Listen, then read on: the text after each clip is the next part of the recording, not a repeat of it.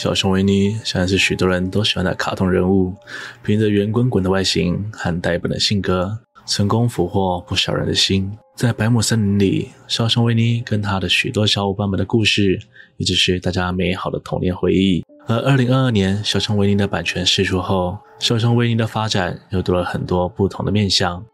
今天，西哥又要来毁灭大家的童年。来跟大家分享小熊维尼背后不为人知的黑暗面。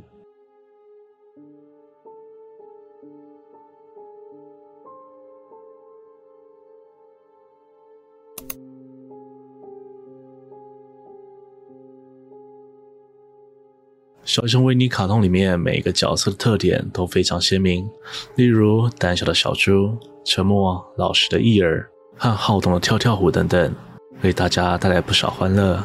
不过，根据网友们的分析，其实这些角色设定是根据不同的精神病患而安排的。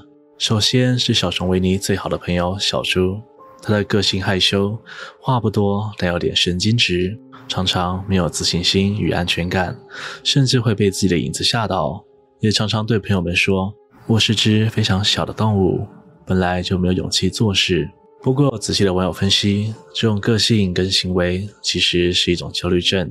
焦虑症的患者容易会明显的感觉到焦虑和恐慌，尤其是对未来的事情过度担忧。这种感觉还会导致一些身体上的症状，例如心跳过速或者全身颤抖、容易疲劳、难以集中精神、容易发怒、肌肉紧张以及睡眠困扰。伊尔是一只时常忧郁的驴子，它住在只用几根木头所搭建的屋子里，常常愁眉苦脸、自怨自哀，看起来常常垂头丧气、无精打采的。幸好有小熊维尼和好朋友们常为他带来欢乐，而他也会默默守护在朋友的身边。但这种性格其实跟持续性忧郁症非常相近，这是一种慢性情绪失调，可能会吃不下。睡不着，又或者暴饮暴食、暴睡等，会觉得自卑，也会注意力不集中，会常常感到绝望，而患者也会因为这些状况感到痛苦，进而影响到社交或者专业领域的成就。故事中的跳跳虎总是精力充沛的，而且还很贪玩，偶尔更是喜欢吹吹牛，也常会造成一些小破坏。跳跳舞展现出这样安静的特性，这正好也与心理疾病中的注意力不足。缺陷过动症相似。除此之外，精神紧张的兔子是强迫症，袋鼠妈妈是社交焦虑，小袋鼠小豆是自闭症，而据说主角小熊维尼就是认知障碍症，而唯一男主角罗宾其实是有严重的精神分裂，幻想这些娃娃都是他的朋友。故事中，维尼和罗宾都会在虚构的百亩森林里相遇，在原著的结局中。罗宾因为要上学的缘故，必须要回到现实世界，要和维尼分别。在原本的文本中，结局只写着他们一同离开，但并没有说他们要走到哪里。不过到了动画版中，两人却是手牵手走往森林深处，再也没有回到现实世界。那就是说，罗宾并没有回到现实之中，一直被困在百亩森林里。有人猜测，进入森林之后，维尼把罗宾给吃掉了。这才能真正的永远在一起。在一九七七年所播放的《The Many Adventures of Winnie the Pooh》电影，虽然说其结局画面在当年曾引起不少小朋友不安，甚至因感到过于惊吓而哭了起来。原来这个动画电影跟当年的结局和原著一样，罗宾是时候要去上学，故此要和维尼分别。维尼送别他离开百慕森林后，旁白就说维尼会永远记得罗宾这位朋友。而且会永远等待罗宾再次回来。然后镜头一转，本来可爱的动画风格竟然变成了现实世界。同时，有一只眼歪嘴斜、真实的维尼玩偶坐在柜子上，背景也响起了诡异的高频音乐，气氛已经相当奇怪。而最恐怖的事情就是，那只维尼娃娃竟然向着观众眨了眨眼睛。虽然不是特别恐怖，但还是毛毛的。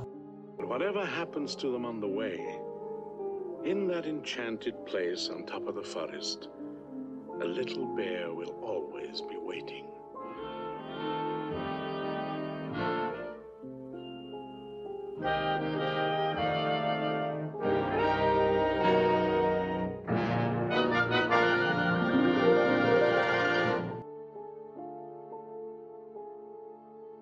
起源二零二二年一月，小熊维尼的版权正式进入了公领域，这表示所有人都可以自由运用小熊维尼的形象改编成他们喜欢的电影。导演瑞斯·弗雷克·沃特菲尔德将本作改编成一部恐怖电影《小熊维尼：血与蜜》。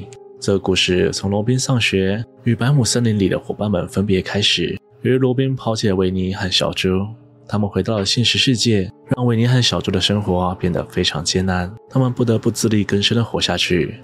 在弱肉强食的世界里，他们回归了动物的本性，不再是可爱温顺的卡通人物。反而变成凶猛的熊和猪，四处走动，还要寻找猎物。从预告片中，首先出现的就是已经黑化的维尼。他的体型巨大，虽然还是跟卡通一样的黄红配色，但手里拿的却是一把刀子。当画面拉近，还会看到他不停地伸出舌头舔下唇。再仔细一看背景，那只异野驴子在背后两眼翻白，眼眶泛红，身上泼染灰暗，或许是暗示，亦是暗黑维尼倒下的牺牲者。电影里面的这些可爱动物变得凶狠丑陋，也非常嗜血。虽然据说本片预定二零二二年七月二十二日上映，但目前还没有找到片源。但光看着诡异血腥的电影剧照，真的是童年全部都拍一了了啊！今天关于小熊维尼的暗黑档案就分享到这里。如果喜欢我的频道，请别忘了帮我按赞、订阅、分享，并且开启小铃铛，才不会错过我的最新片哦。我是西哥，我们下次见。